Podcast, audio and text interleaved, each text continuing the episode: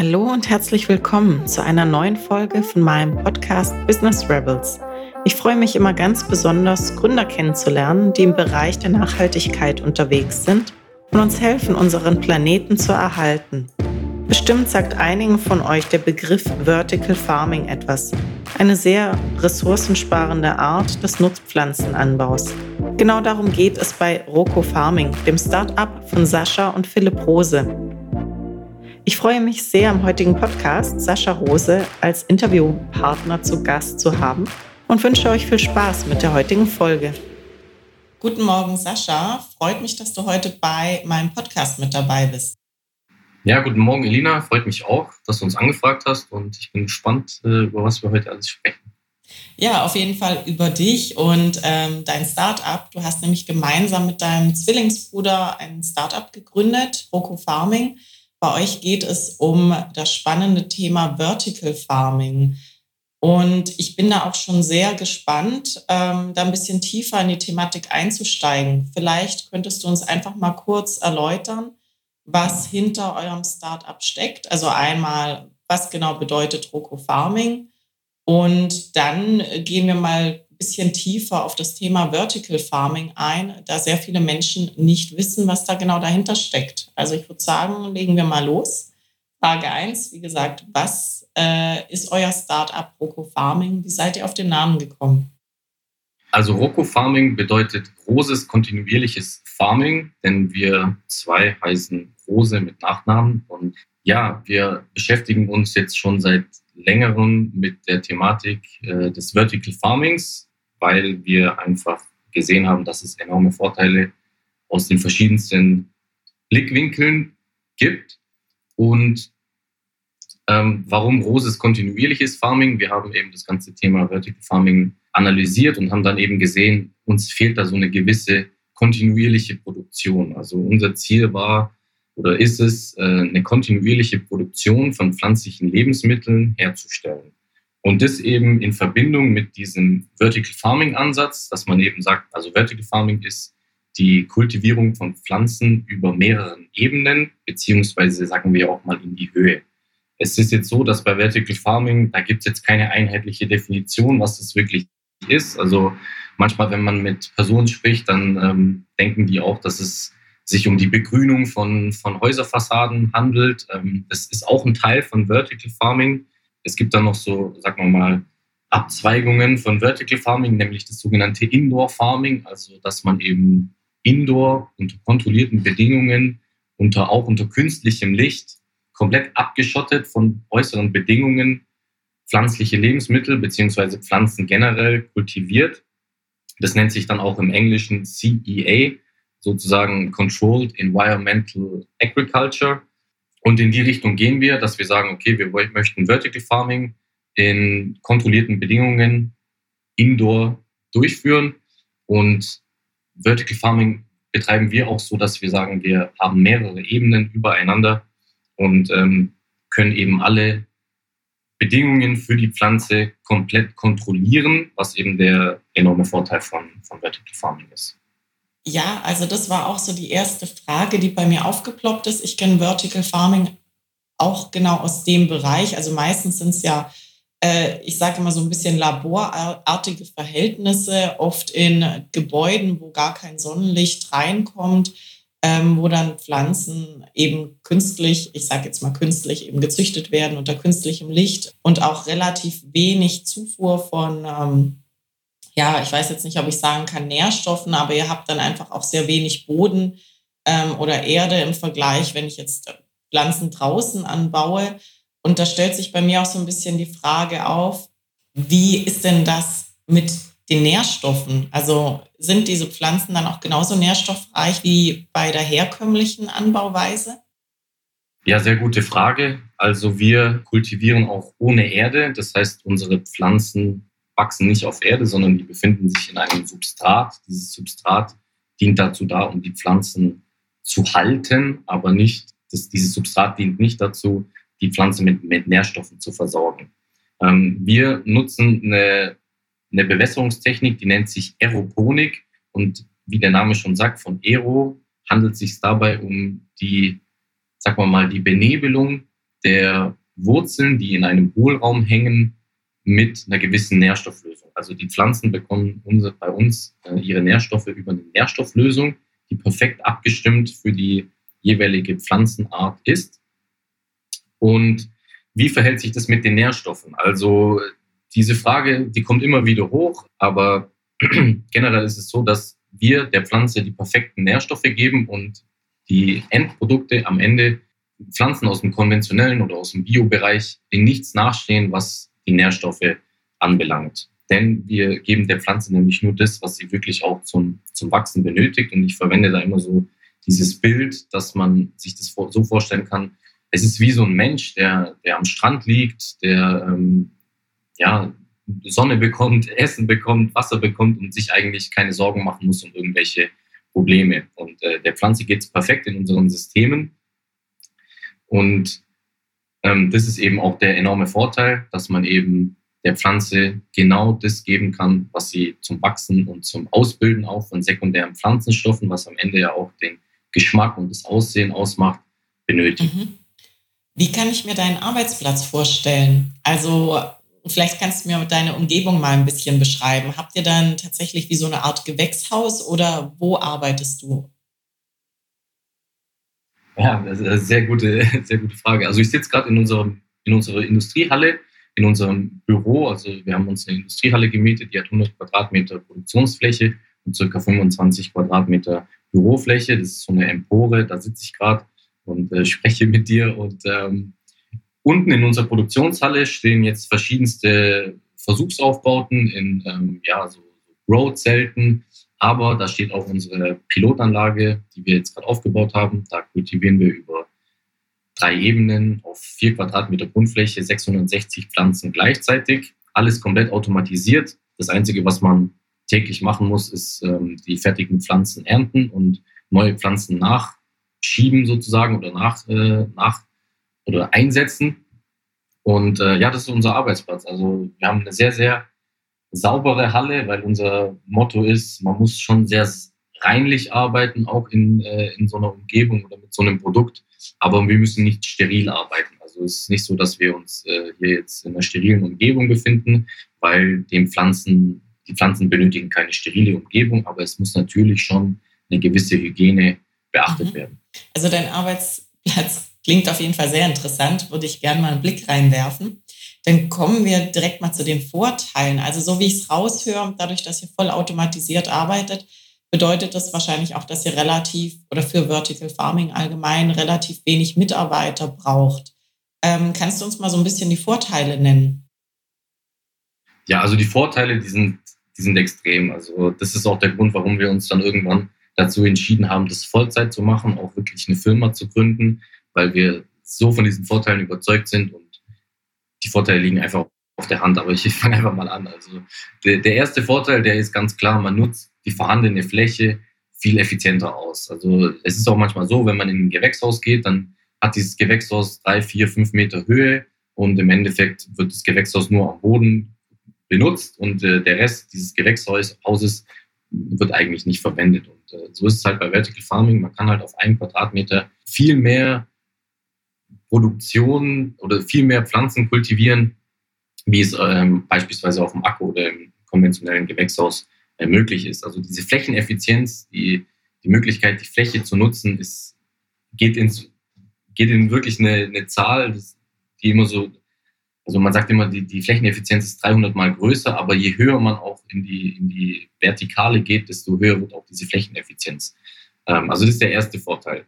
Der zweite Vorteil ist, dass wir auch durch gerade jetzt auch mit unserer Bewässerungsmethode der Aeroponik bis zu 95, manche haben schon 96 Prozent weniger Wasser äh, benötigen, also manche haben schon 96 Prozent nachgewiesen, aber 95 Prozent ist auch schon was. Und wenn man jetzt immer sagt, okay, Wasser ist in Zukunft das neue Gold, ähm, Wassermangel ist auch nicht so in Deutschland weit weg. Also es gibt schon Studien, die auch das belegen und äh, auch gewisse ähm, Institute, die davor warnen, dass wir auch in Deutschland vielleicht irgendwann mal demnächst in naher Zukunft äh, Probleme mit dem Wasser haben. Also das ist der nächste Vorteil, äh, 95 Prozent weniger Wasser, sagen wir es einfach mal so. Ähm, dadurch, dass wir ja in, einem kontrollierten, in einer kontrollierten Umgebung arbeiten, benötigen wir keine Pestizide, Fungizide oder andere Pflanzenschutzmittel. Das ist auch ein enormer Vorteil. Also für mich, also der, der größte Vorteil eigentlich. Wir verwenden 70 Prozent weniger Dünger und das Ganze eben auch dadurch geschuldet, dass wir ja nicht flächendeckend düngen, sondern die Pflanze ganz genau punktuell mit Nährstoffen und Wasser versorgen. Ähm, wir haben auch weniger Ausschuss, weil wir eben, wie gesagt, in einer kontrollierten Umgebung arbeiten. Das heißt, Dürre oder übermäßige, übermäßige Niederschläge äh, machen unserer Pflanze erstmal nichts aus. Deswegen haben wir weniger, weniger Ausschuss. Wenn man jetzt noch sagt, okay, wir ähm, kultivieren das ganze Jahr über in urbanen Gegenden oder auch in der Nähe von urbanen Gegenden, Gegenden dann haben wir natürlich gerade im Winter äh, sehr geringe Transportwege, weil der Vorteil ist natürlich, dass man das ganze Jahr über kultivieren kann.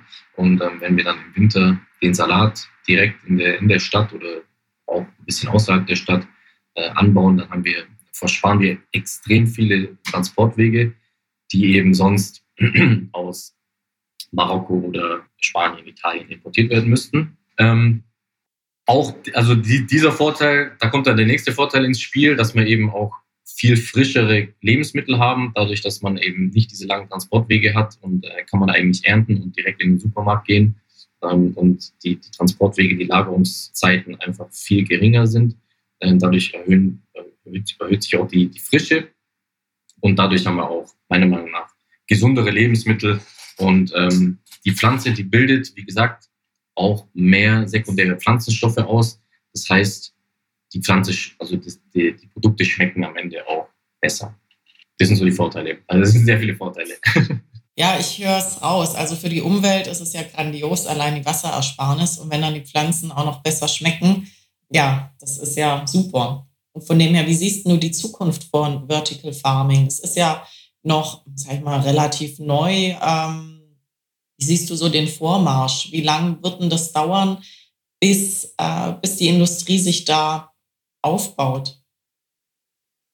Also so neu ist Vertical Farming gar nicht. Also in Deutschland ist es natürlich neu jetzt, aber ähm, in anderen Gegenden, gerade auch in Japan, die sind da Vorreiter, ähm, da, die machen das schon sehr lange, dadurch, dass sie eben äh, wenig Agrarflächen haben und eine hohe Bevölkerungsdichte, haben die sich schon sehr sehr lange, schon seit den 90ern, äh, auf, auf dieses Verfahren konzentriert und die produzieren damit wirklich Lebensmittel. Ähm, in Amerika ist es auch auf dem Vormarsch. Ähm, auch dort, so wie fast jede Innovation, ist in Amerika einfach ja, anders, da ist Amerika anders gepolt. Die sehen da mehr die Chancen wie die Risiken. Und ähm, in UK ist es auch schon auf dem Vormarsch und äh, im, im, Mittleren Osten, gerade in den arabischen Ländern, da passiert auch sehr viel. In Deutschland ist es halt so, die klimatischen Bedingungen sind noch relativ gut. Ähm, wir, wir können unseren Boden noch relativ gut nutzen.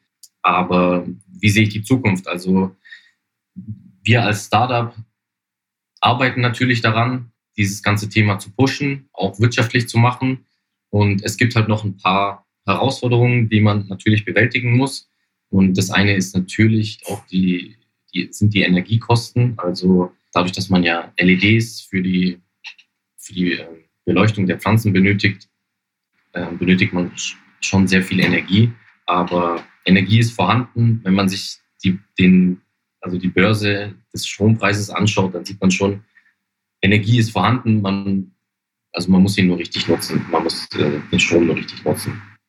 Genau. Und ja, wie sehe ich die Zukunft? Also ich denke, dass da schon in der Zukunft einiges passiert, ähm, auch aus anderen Gesichtspunkten heraus da kann ich jetzt nicht so, so viel dazu sagen, weil das natürlich auch unser Geschäftsmodell ist und das alles noch äh, in den Kinderschuhen steckt. Aber die Zukunft ist für mich auf jeden Fall, dass man Vertical Farming in die Landwirtschaft bringt, denn dort äh, ergeben sich perfekte Synergieeffekte, die man nutzen muss. Und das ist auch unser Ansatz. Dann interessiert mich natürlich, wie ihr überhaupt auf diese Idee gekommen seid. Habt ihr da irgendwie einen Background in die Lebensmittelindustrie oder äh, in, in die Landwirtschaft allgemein? Also generell haben wir nicht diesen Background. Wir sind beides von der Ausbildung Ingenieure. Mein Bruder ist Bioingenieur, also das, der hat da schon eine Affinität auch zu dem ganzen Pflanzenthema, aber auch zu dem, zu dem ganzen Verfahren, was wird benötigt, um so eine Pflanze auch die perfekten Bedingungen zu bieten. Ähm, ich bin von der Ausbildung her Wirtschaftsingenieur, deswegen bin ich auch hier bei uns für die ganzen wirtschaftlichen Themen verantwortlich und deshalb ergänzen wir uns auch perfekt. Aber wie sind wir auf die Idee gekommen? Also im Endeffekt, mein Bruder hat die Idee gehabt und hat mich dann auch davon überzeugt, dass wir das ähm, mal angehen. Ähm, das war, hat alles gestartet mit einem privaten Projekt. Also wir haben uns äh, da so Gedanken gemacht, was für Herausforderungen gibt es. Und dann haben wir eben das Vertical Farming entdeckt und dann haben wir eben gedacht, okay, jetzt, jetzt bauen wir halt mal unsere erste Anlage bei uns zu Hause auf. Und wir haben gesehen, okay, wir, wir hatten einen ganz, ganz guten grünen Daumen sozusagen in dem Fall. Also die Pflanzen sind gewachsen und äh, wir hatten jetzt nicht viel Aufwand reingesteckt. Und dann haben wir gesagt, okay, jetzt bauen wir den nächsten Prototypen auf, ein bisschen größer. Und dann haben wir den nächsten Prototypen aufgebaut, auch wieder ein bisschen größer und die Ergebnisse waren einfach immer gut. Also wir haben immer, immer gesehen, okay, wir machen Fortschritte und dann haben wir uns irgendwann dazu entschieden, das auch ähm, ja, komplett hauptberuflich zu machen.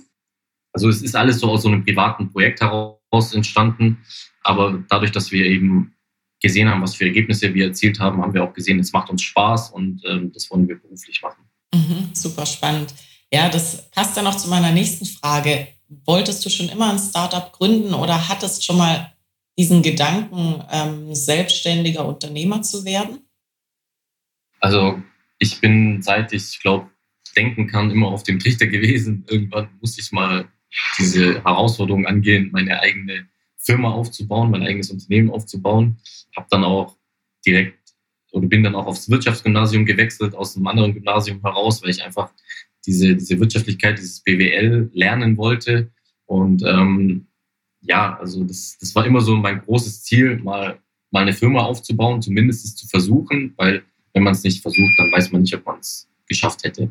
Und deswegen, das war immer das Ziel. Habe dann ja zehn Jahre in einem größeren Konzern gearbeitet, ähm, habe da meine Erfahrungen gemacht, auch Richtung Projektmanagement, Qualitätsmanagement, äh, was ist alles notwendig, äh, wie, wie arbeitet man auch zusammen, habe unterschiedlichste Vorgesetze gehabt, habe mir so ein Bild machen können, ähm, wie ich auch mal führen möchte. Und jetzt so mit Anfang 30, also wir sind jetzt 30, ähm, bietet sich eigentlich auch perfekt an. Also wir haben eine solide Ausbildung, wir haben unsere Erfahrungen gesammelt und jetzt können wir, ja, fühlen wir uns in der Lage, auch eine Firma aufzubauen.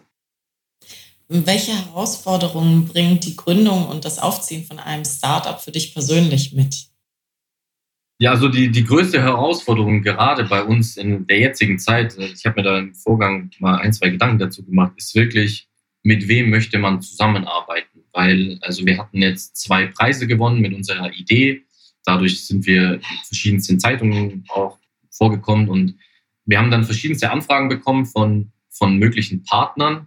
Und äh, das ist eine sehr große Herausforderung, die dann also auch nicht so überstürzt ähm, irgendwelche Themen anzugehen, sondern da auch solide auszusortieren, beziehungsweise auch einfach zu prüfen, mit wem möchte man in Zukunft zusammenarbeiten, weil es ist dann schon auch so wie in der Ehe.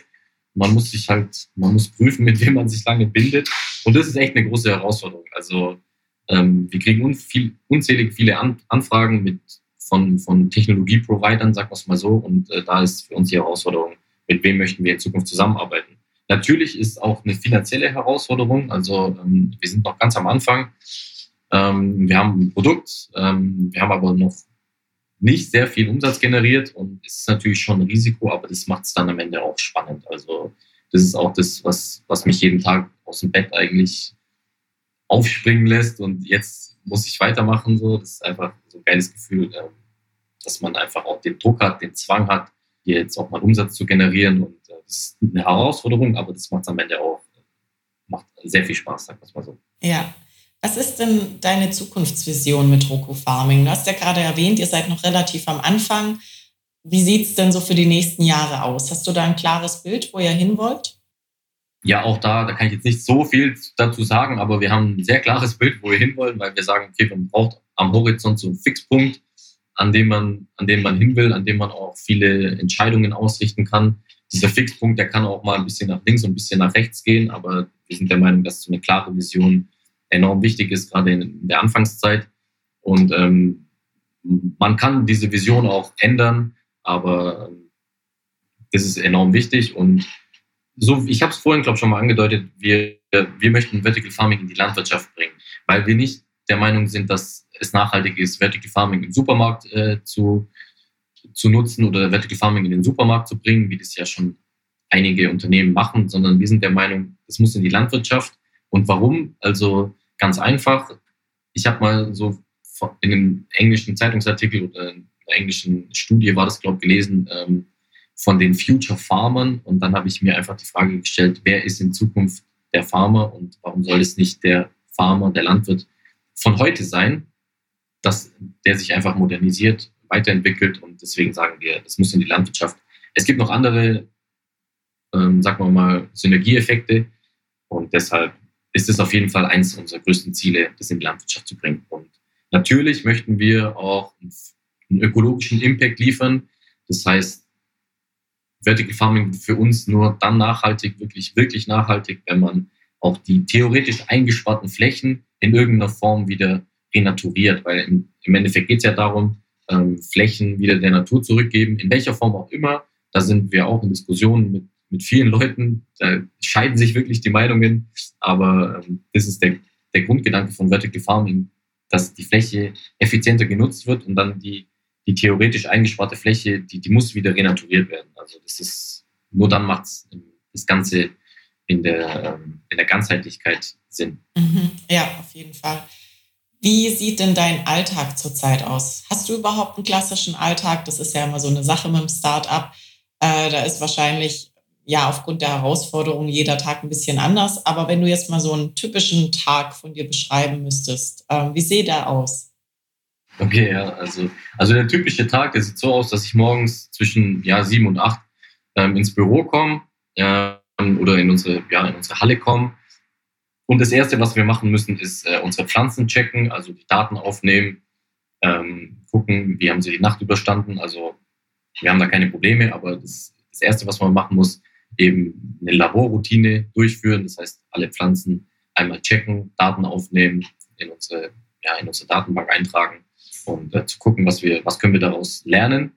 Dann klar, wie es halt gerade auch so ist, viele Termine online, viele Telefonate, die wir führen. Also wir sind gerade in der Phase, dass wir äh, nach Produkttestern suchen und da führen wir jetzt täglich ungefähr drei, vier Telefonate mit möglichen Kunden.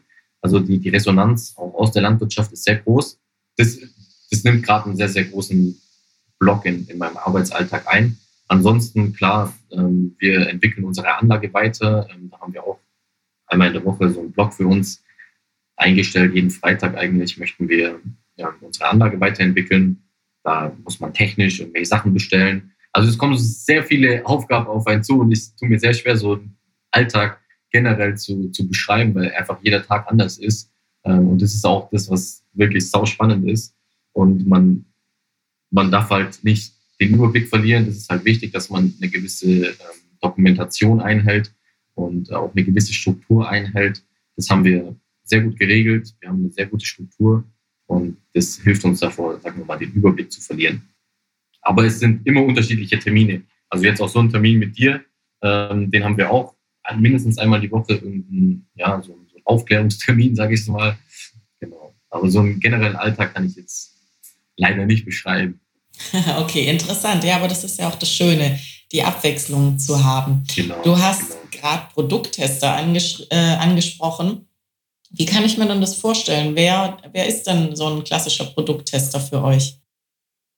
Ja, landwirtschaftliche Betriebe in dem Fall, äh, Gärtnereien, aber vor allem landwirtschaftliche Betriebe. Ähm, das sind unsere äh, klassischen Produkttester und in der Person her sind es natürlich junge Leute, die, ähm, sagen wir mal, vielleicht ein Agrarstudium hinter sich haben, die sich weiterentwickeln wollen, die innovativ sind, die vielleicht auch äh, einen Hof übernehmen oder gemeinsam mit irgendwelchen anderen Partnern irgendwelche neue Projekte angehen wollen aus der Landwirtschaft.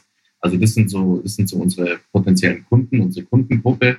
Und es gibt viele junge Landwirte, die neue Wege gehen wollen, weil ähm, also die Landwirtschaft an sich ist schon sehr arbeitsintensiv und äh, gerade Salate zu produzieren ist, ähm, also sagen wir mal, gute Salate in einer, in einer, guten Qualität herzustellen, ist sehr, sehr arbeitsintensiv, sehr anstrengend und äh, es gibt einfachere Möglichkeiten. Äh, technische Möglichkeiten, die wir bieten wollen. Und also es gibt viele Landwirte, die neue Wege gehen wollen, sagen wir es mal so. Mhm. Wie ähm, ja, kannst du Privatleben und Job voneinander trennen oder ist das kaum möglich? Also das ist für mich eigentlich nicht das Ziel, ähm, sagen wir mal, Privatleben und, und Job so zu trennen. Also für mich, ich, ich will meinen Traum leben. Also das hört sich jetzt so blöd an, aber das ist wirklich so das, was ich machen will. Und ähm, da muss ich auch nicht Privatleben und ähm, meinen Job trennen. Also wenn ich mit meiner Freundin abends äh, zusammensitze, dann reden wir nicht die ganze Zeit über die Arbeit, aber dann reden wir auch mal über die Arbeit. Ähm, aber für mich ist nicht das Ziel, Privatleben und Job zu trennen, sondern für mich ist das Ziel, in seinem, in, in, also in dem, was man tut, aufzugehen. Und dann heißt es auch, dass man abends um 9 Uhr nochmal E-Mails checkt. Also ähm, man muss natürlich darauf achten, aber dass man, also man muss darauf achten, dass man sich auch Freiräume für andere ähm, Aktivitäten gibt, wie Sport oder Familie und Freunde und sowas. Also das ist alles sehr wichtig. Ähm, aber das, äh, also ich, ich, ich, ich habe da nicht so eine Trennung zwischen Berufsleben, Berufsleben und Privatleben, weil das ist ja mein Leben. Also auch, also wenn man so eine Firma gründet, dann ist ja die Firma auch das Privatleben. Also es ist ja nicht so, dass man da äh, irgendwie raus ist äh, nach 18 Uhr. Also man, das nimmt einen schon sehr ein. Also, mhm. aber es ist ja, das, das muss einem auch liegen. Also da muss man ja auch Spaß dran haben. Also für jemanden, der natürlich so seinen 9-to-5-Job haben möchte, ähm, muss man so eine Trennung herstellen. Aber für mich ist es nicht ähm, notwendig. Ja. Ich will es auch nicht. ja, also ich höre auch raus, dass das für dich jetzt kein bisschen belastend ist, wenn du jetzt ähm, sagst, okay, du setzt dich um 20 Uhr abends nochmal ran und tust ein paar E-Mails checken oder beantworten oder nimmst dann eben auch Termine wahr, sage ich jetzt mal, die so ein bisschen außerplanmäßig sind und die vielleicht dann auch den Alltag durcheinander wirbeln. Ähm, aber es klingt jetzt für mich nicht so, als würdest du das in irgendeiner Form als ähm, ja, stressig wahrnehmen. Also von dem her scheint es so, ähm, es würde eine Work-Life-Balance auch so gut möglich sein, ohne dass du dann eben eine, ähm, ja, eine Trennung schaffst zwischen Beruf und Freizeit. Ja, genau, das, das passt, äh, das trifft ganz gut auf den Punkt. Sehr schön. Was mich interessiert ist, welche Vor- und Nachteile bringt es, ähm, so eng mit seinem Bruder zusammenzuarbeiten? Ja, es sind natürlich auch jetzt sehr interne Fragen, aber ähm, grundsätzlich die Vorteile sind ganz klar. Also man kennt sich schon, kennt auch die Macken schon, ähm, obwohl man natürlich nicht die Macken auch im Arbeitsleben kennt, aber man kann gerade solche Themen dann auch direkt ansprechen. Und ähm, im Vergleich zu einem zu einer anderen Arbeitsumgebung ist es halt so, dass man wirklich sehr offen miteinander kommuniziert was am Ende natürlich auch mal dazu führt, dass es ja nicht immer 100% reibungslos funktioniert, aber das ist ein großer Vorteil, dass man sich einfach in die Augen schauen kann und die Meinung sagen kann, weil ähm, ich habe, wie gesagt, ja schon meine Berufserfahrungen in Konzernen, in anderen Filmen gemacht und da, da ist es dann halt schon manchmal so, dass man halt sagt, ja gut, ist ja hier nur der Job und ähm, ich werde mich jetzt nicht mit dem anlegen, der ist in der höheren Position und äh, dann stehe ich da halt drüber.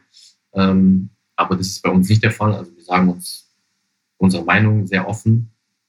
Ist aber dann gleichzeitig auch der größte Nachteil wahrscheinlich. Also, genau. Und da muss man halt gucken, wie man auch persönlich damit umgehen kann. Aber wir sind ja Zwillingsbrüder und ähm, wir haben schon sehr viel Zeit miteinander verbracht und es ist überhaupt nicht so, dass wir uns irgendwie hier gegenseitig auf die Nerven gehen, sondern wir genießen eigentlich auch die Zeit, in der wir zusammenarbeiten können, weil es gibt nichts Schöneres, wie mit seinem Bruder, den man perfekt kennt, ähm, auch so Projekte durchzuführen. Also es macht, also es gibt nichts Schöneres für mich.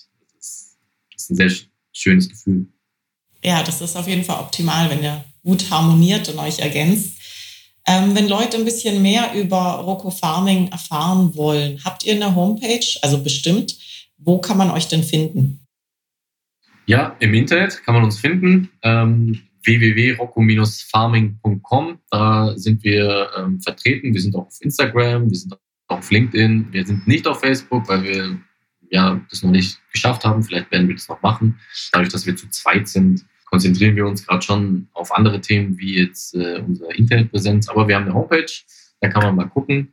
Und da ist auch, ja, sind auch die Vorteile äh, zusammengefasst von, von Vertical Farming und auf Instagram. Also Instagram ist, glaube ich, Boko Farming, einfach klein und zusammengeschrieben. Mhm. Ja, das werde ich auf jeden Fall in die Show Notes noch einfügen, dass jeder, der Interesse hat, da ein bisschen äh, mehr noch drüber zu erfahren, da mal reinschauen kann. Und äh, dann hätte ich noch die Frage, also ihr seid zurzeit zu zweit, ihr habt bestimmt auch die Pläne zu wachsen. Also ist das auf jeden Fall so gedacht, dass ihr irgendwann aus dem Startup dann auch mal eine größere Firma macht? Ja, klar. Also ähm, dadurch, dass wir ja sozusagen Anlagen verkaufen wollen, also unser Ziel ist ja, dass wir Anlagen verkaufen möchten. Das ist unser Geschäftsmodell. Wir möchten nicht Salat verkaufen, sondern wir möchten die Anlagen zum Produzieren von Salat verkaufen. Äh, da, also dem Geschäftsmodell ist dann geschuldet, dass wir auf jeden Fall Mitarbeiter benötigen und auch nicht wenige. Ähm, unser Ziel ist, dass wir Anfang Januar 2022 die ersten Mitarbeiter einstellen. Ähm, das sieht alles ganz gut aus ähm, von der Strategie her und von den Fortschritten, die wir auch dieses Jahr schon gemacht haben. Ähm, aber generell ist schon das Ziel zu wachsen, auch schnell zu wachsen, ähm, was natürlich immer auch eine Gefahr mit sich bringt, wenn man schnell wächst. Aber wir möchten so eine Unternehmenskultur des Vertrauens schaffen. Also wir möchten ähm, unsere Mitarbeiter Führung, führen durch, durch Kontext und nicht durch Kontrolle, wie das ja in vielen Bereichen Standard ist. Aber ähm, also wir, wir möchten da so eine andere Unternehmenskultur schaffen, wie es vielleicht bekannt ist. Und indem wir unseren Mitarbeitern auch ähm, ein sehr hohes Vertrauen schenken. Weil wir sind der Meinung, gerade wichtige Entscheidungen sollte immer der treffen, der sie am Ende auch verantworten hat. Nehmen wir mal ein Beispiel. Irgendjemand muss eine Investition tätigen, die halt einen hohen Betrag hat. In unserem Fall wäre es jetzt vielleicht 50.000 Euro oder so. Ähm, das wäre in unserem Fall jetzt sehr hoch. Dann, dann muss der verantwortliche Mitarbeiter die Entscheidung treffen ähm, und nicht der, der Vorgesetzte, weil der verantwortliche Mitarbeiter am Ende das Thema ja auch verantworten muss. Und ähm, so in diese Richtung möchten wir unsere Unternehmenskultur gestalten. Mhm. Ja, das klingt auf jeden Fall sehr, sehr gut. Und ich danke dir dann für deine Zeit. Wir sind nämlich schon am Ende. Und äh, ja, dass du uns einfach ein bisschen in dieses spannende Thema Vertical Farming eingeführt hast, einen Einblick gegeben hast in eure, ähm, in euer Start-up, in euren Alltag und wo die Reise hingeht. Also ich werde auf jeden Fall ein Auge drauf haben und freue mich mehr über euch zu hören und zu lesen. Dann sage ich herzlichen Dank, Sascha, dass du mit dabei warst. Sehr gerne. Ich danke auch für, für das Gespräch und ja, wenn jemand was erfahren möchte, dann kann er auf unsere Homepage schauen oder uns auch direkt anschreiben. Das war wieder eine Folge Business Rebels. Freut mich, dass du heute dabei warst. Wenn dir die Folge gefallen hat, würde ich mich sehr über deine positive Bewertung auf iTunes freuen oder lass mir auch gerne einen Kommentar da. Bis zum nächsten Mal, deine Elina.